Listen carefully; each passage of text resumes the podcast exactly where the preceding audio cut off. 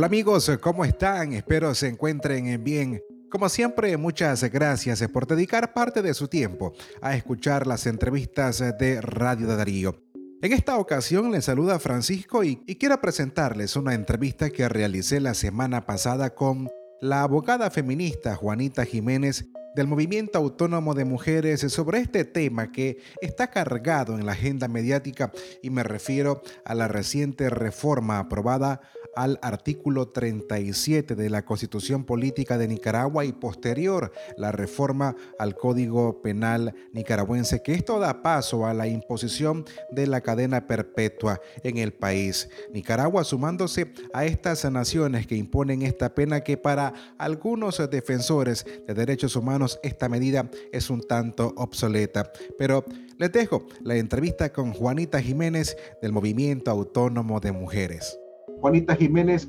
luego de tres años del alarmante aumento en las cifras de femicidios en Nicaragua, la cadena perpetua viene a ser una solución real a este problema? En absoluto, pues no representa una solución porque en, en general, pues en materia de derechos humanos y de cara a la prevención justamente del delito, pues no es agravando pues la, digamos, penas ni es criminalizando de manera inhumana, pues, que vas a lograr pues cambios de conducta o que lograr pues realmente una sanción ejemplar para los que infringen la ley. Y particularmente pues es mucho más eh, reprochable si, si estamos pues en un contexto mundial donde eh, el respeto por los derechos humanos es, fundamental, pues hay todo un trabajo por garantizar pues derechos a toda la ciudadanía y en eso también los infractores de la ley eh, tienen derecho.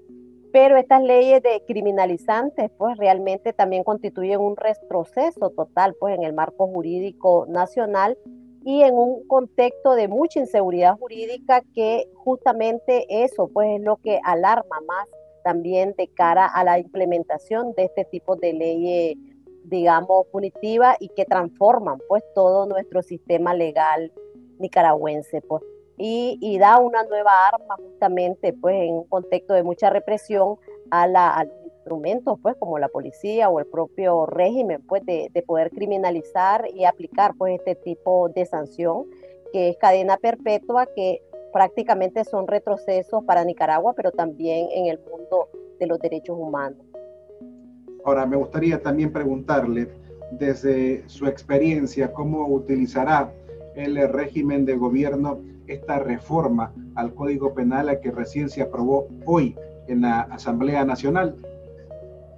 Sí, hemos escuchado, pues creo que la, una cosa es la, la, la realidad, pues que tiene que ver con la agudización de la violencia en general, porque aquí la violencia política pues también eh, es causante de que otros tipos de violencia pues también se sigan eh, agudizando en el país, pues y los niveles de desprotección jurídica, de desmantelamiento pues de los sistemas que estaban establecidos como las comisarías de la mujer, el trabajo de las organizaciones de mujeres, pues que pasamos de seguir acompañando a tener que defendernos, por ejemplo, en este contexto de la dictadura,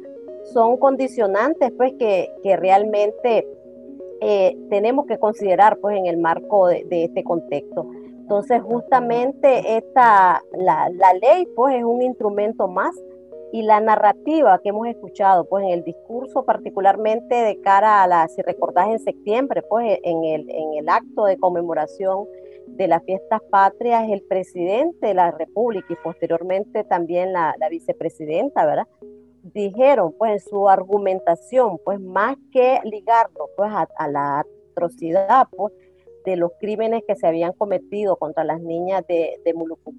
lo que se dijo, pues se habló de crímenes de odio y se hizo inmediatamente una conexión pues con toda la narrativa en contra de, de, la oposición, pues y particularmente se hablaba de, crímenes de odio, de asesinato, pues de los liderazgos y de las organizaciones, incluso se mencionaban, pues de siempre cuando se alude a, los golpistas, a los vendepatrias, o sea, en, ese, en esa narrativa del gobierno sabemos pues, que toda la,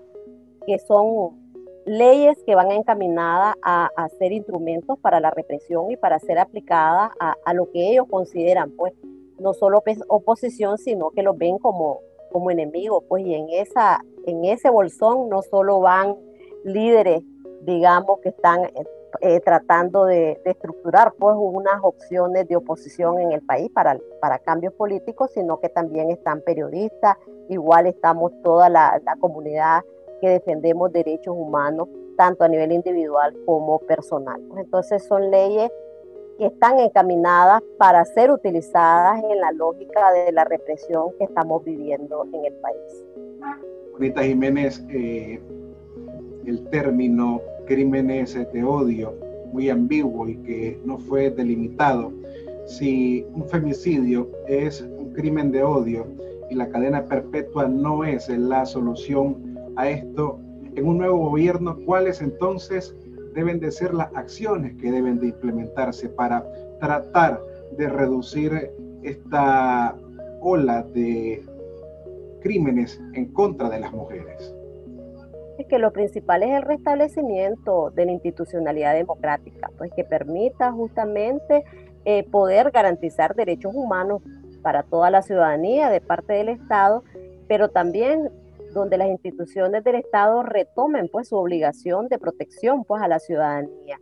Recordar que, que, la ley 779 justamente pues que es una de las que ha sido reformada para aplicar este esta, esta nuevo tipo, esta, esta cadena perpetua o prisión perpetua revisable, o sea, es una ley que ha sido, igual que las mujeres, pues ha sido violentada constantemente. Pues y, la, desde el inicio, pues a un año de esta ley, se empezaron las reformas, el reglamento, las reformas del 2017, pues que cambió la tipología del femicidio, pues y lo puso eh, estrictamente solo a relaciones interpersonales, pues que eso fue denunciado también por las organizaciones de mujeres. Entonces, ¿qué te quiero decir con esto? Pues que nosotras ya contamos, digamos, con normativas, con programas que veníamos trabajando, pues en las coordinaciones que se hacían en los contextos de los anteriores gobiernos que sentan pues unas bases importantes para, para poder intervenir de manera adecuada a problemáticas tan graves como la violencia. En la violencia es fundamental cambio a nivel cultural, pues donde puedas devolverle el valor de la vida de las mujeres y el respeto por la vida y los derechos de las mujeres. Este espacio de 15 minutos eh, directo al punto, ya una última pregunta para terminar esta oportunidad que tenemos con usted. Hay quienes consideran que el gobierno, que Rosario Murillo en particular, mantienen una guerra contra los movimientos o las organizaciones de mujeres. ¿Es así y cómo incide esto en el aumento de la violencia contra las mujeres? Claro, porque es un discurso que, no solo descalifica, pues, sino que también eh, exacerba la violencia contra los liderazgos feministas. Y es importante esto porque eso es, también es, es como dicen, son antivalores que vas vos creando, pues, y que esos, los sectores que se identifican con, con, este tipo de discurso son los que se convierten, pues, en perpetradores fáciles, pues, de, de, este tipo de crímenes tan repudiables. Entonces, efectivamente, hay, hay una constante, digamos, apología en contra, en el discurso pues, oficial en contra de las organizaciones de mujeres, en contra del, del, feminismo en general. Pues, y cuando hablo de feminismo, son todas las defensoras de derechos en distintos ámbitos, pues que no solamente, digamos, de, de una sola tipo de derechos, sino todos los derechos que desde las mujeres y sus organizaciones defendemos. Pero eso tiene que ver porque nosotras hemos sido coherentes en, en una batalla contra la impunidad, pues. Y en eso, pues ahí fue, como dicen, el punto de partida que por qué eh, se, se, nos tratan así, pues, a, a los movimientos de las organizaciones. Amigas y amigos, muchas gracias por haber escuchado esta entrevista. Recuerden que estas y otras entrevistas en podcast se pueden escucharlas también en nuestro sitio web www.radiodarío893.com. En esta ocasión ha sido Francisco que les acompañó. Que nos volvamos a encontrar. Un abrazo.